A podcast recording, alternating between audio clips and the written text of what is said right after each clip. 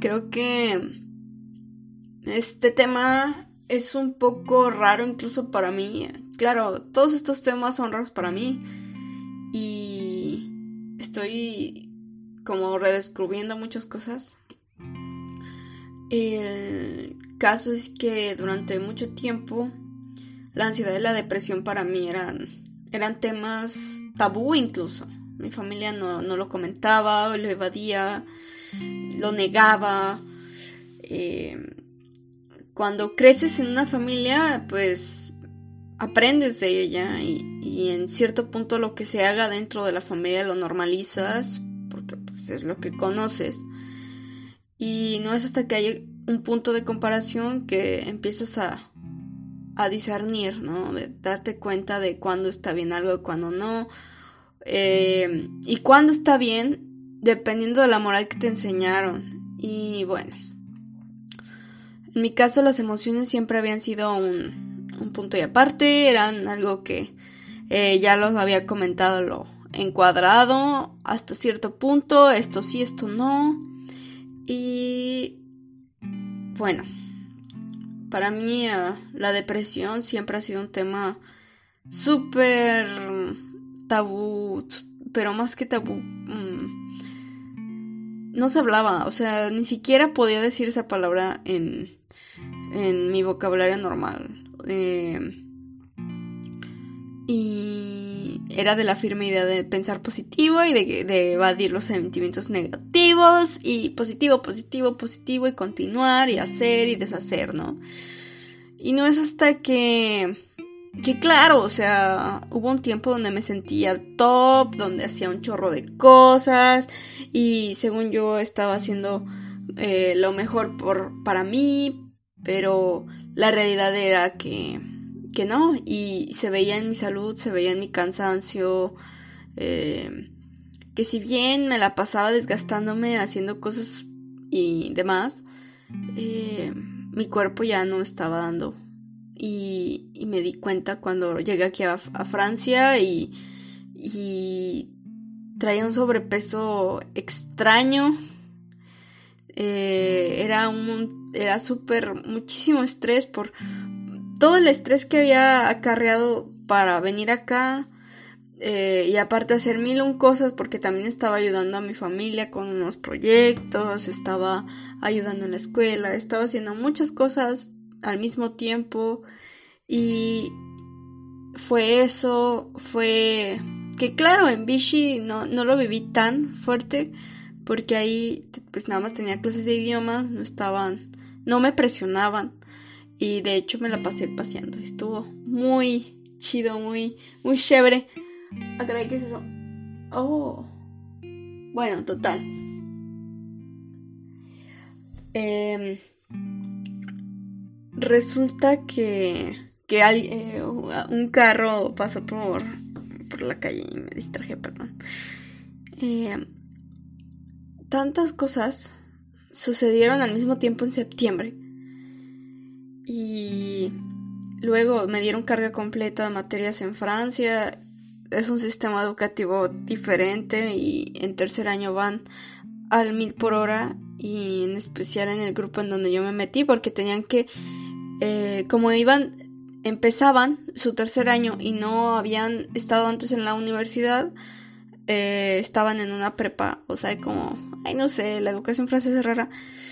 Tenían que eh, nivelarse a lo que ya, habían llevado los otros chavos de la misma uni, los que ya habían estado desde el primer año, entonces iban al mil por hora y se pasaban pasos y pues en francés y 11 materias que no sé a quién se le ocurre tanta cosa, pero bueno, y yo tratando de, de ir al nivel y tratando de lograr las cosas y luego ver que pues mis resultados no eran los que yo quería, pues obviamente, como quieres ir al ritmo de vatos que van desde, desde maternal en dos meses, ay güeros, lo recuerdo y digo, no inventes, pero pues nadie me lo había dicho.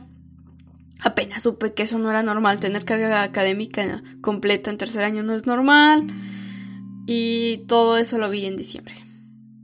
Claro, no sé si ya les conté, espero que, que Que sí, que sí. Y hablé con la psicóloga y me habla sobre depresión reactiva, que es una reacción del cuerpo a tanto estrés, tanta adaptación, eh, tanto uso de energía para adaptarme, ¿no?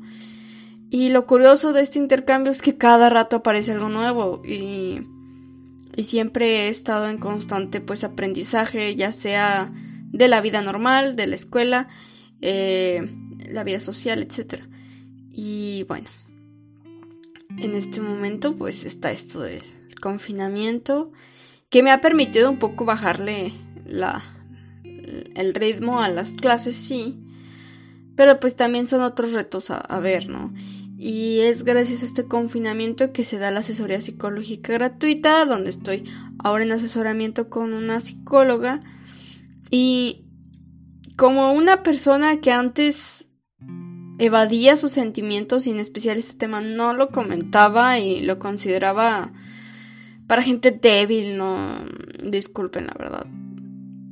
No sabía lo que era. Y esta que lo vives, en verdad, que te das cuenta de la magnitud que es, es tu cuerpo que ya te está diciendo, sabes que hasta aquí. Y se siente ese vacío, ¿no? Y hablando con la psicóloga, bueno, yo le preguntaba cómo es que surge. Puede haber un evento traumático, puede ser algún, algún desequilibrio bioquímico en el cerebro. Sea como sea, creo que es tiempo de que como sociedad volteemos a ver esto, porque es algo que se está normalizando, que la gente le está sucediendo, que es normal ya y no debería de serlo. Y necesitamos verlo. Necesitamos en verdad darle el valor a los psicólogos, a los a todos los encargados de salud mental, porque esto se, se está generalizando y con esto del confinamiento se está abrillantando más. Es lo único que está haciendo. O sea, antes la gente tenía muchas formas de evadirse y ahora se están limitando las opciones mediante el confinamiento y se va a necesitar ver.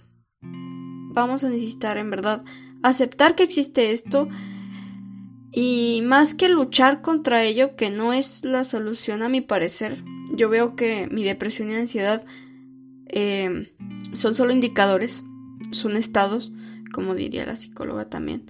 Y a mi opinión personal, esto es mío, mío, mío, eh, son alertas, estás diciendo, por aquí no vayas, por aquí está desequilibrado, aquí no, vuelve a tu centro, es decir, busca un balance en tu rutina diaria, crea una rutina diaria para empezar eh, organízate, ten un cierto orden y no trates de controlar todo. Busca ese equilibrio en donde tú puedas controlar cosas de ti misma, pero te des cuenta que no puedes controlar lo externo y aprende a fluir con ello, a aceptarlo, a agradecerlo y a perdonarte por, por tratar de ser cosas que no, que no puede ser. Y bueno, ahorita estoy haciendo un diario de confinamiento en francés en un blog. El podcast como como ni me había acordado que había empezado un, podcast de confinamiento aquí, lo siento. Eh, de hecho, no puedo prometer seguir en, voz, pero lo que he estado haciendo, bueno, es ese en, francés. Estoy haciendo uno de sentimientos, cómo estoy sintiendo, cómo, eh, tanto emocional y físicamente, y qué pensamientos tengo diario. Y en ese puedo decir que al principio era un chorro de pensamientos y ahora como que ya estoy dejando más los sentimientos como prioridad y escuchar lo que siento. Y esto es muy raro para mí porque yo siempre he sido chica de razón, uso de la razón y ahora me doy cuenta de que hay cosas que con la razón no puedo resolver. Y que necesito experimentar la vida de otra forma y experimentarla sentimental, eh, bueno, sentimental emocionalmente es raro para mí, pero Creo que por ahí va esto. Em,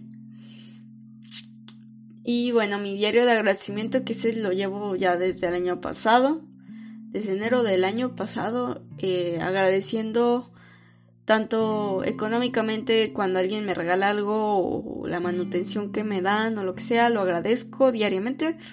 Ah, y eh, ya sea que hablé con amigos, ya sea que fui a caminar, eh, algo que me haya impresionado en el día también lo agradezco. Y estoy haciendo un diario de sueños, estoy redactando muchas cosas y creo que eso me ha ayudado. También he estado haciendo yoga. Que claro, son cosas que se han ido adecuando y que en sus momentos para cada uno hubo este sentimiento de no, que flojera o no. O sea, ni siquiera flojera, o sea, ese vacío de, de no hay ganas, no hay nada. Y una encargada de la escuela de aquí de Francia me dijo eh, en los momentos donde menos tienes ganas de hacer las cosas es cuando lo necesitas más. Y creo que ahí es cuando, con esa, con esa frase me, me, ha ayudado mucho a, a seguir adelante. Y yo sé que no es sencillo. Y se los digo porque pues yo, yo estoy en cierto nivel. O sea, mi depresión es de cierta forma y mi ansiedad también. Y hay gente que no se puede ni siquiera parar de su cama. Y lo sé porque hubo días donde yo no podía levantarme en mi cama en diciembre. Fue muy pesado. Y principios del confinamiento también. Y era llorar y llorar y llorar. Y ahora, si tengo tristeza, si quiero llorar, lloro. Y creo que esta, esta nueva relación con mis emociones de decir, bueno, Paula, está bien, acepto lo que, lo que me, vas a mostrar, ok. Ah, creo que mi cuerpo se siente más honesto con, o sea, me siente más honesto y más expresivo y me siento más libre, que creo que es algo a lo que en verdad le desearía que todos tuvieran esa libertad y honestidad con, con, con nosotros, porque el, cuando no era honesta conmigo, pues me evadía de muchas formas obsesivas y ahí llega la ansiedad y si le bajo a la ansiedad llega la depresión, etcétera. Es un. Es un. ir de extremo a extremo que no es sano. Y bueno. Creo que es muy importante la, la asesoría profesional. Y hago estos audios para pues compartir mi experiencia propia. Yo soy un reflejo de mí, de la sociedad que me crió y de los padres también que los padres que tengo. Y creo que si yo llegué a este punto, muchas personas también han llegado a él. Y quiero compartir que pues no están solos, que se siente a veces que estamos solos, ¿no? En el mundo, pero no es así. Somos una inmensidad de personas viviendo la misma experiencia incluso. Entonces, que claro, desde otra perspectiva y y, y bueno, en cierto punto es la misma, pero es diferente. Pero como seres humanos experimentando emociones, pues compartimos eso, ¿no? Entonces, espero que les vaya muy bien y, y nos vemos. Bye.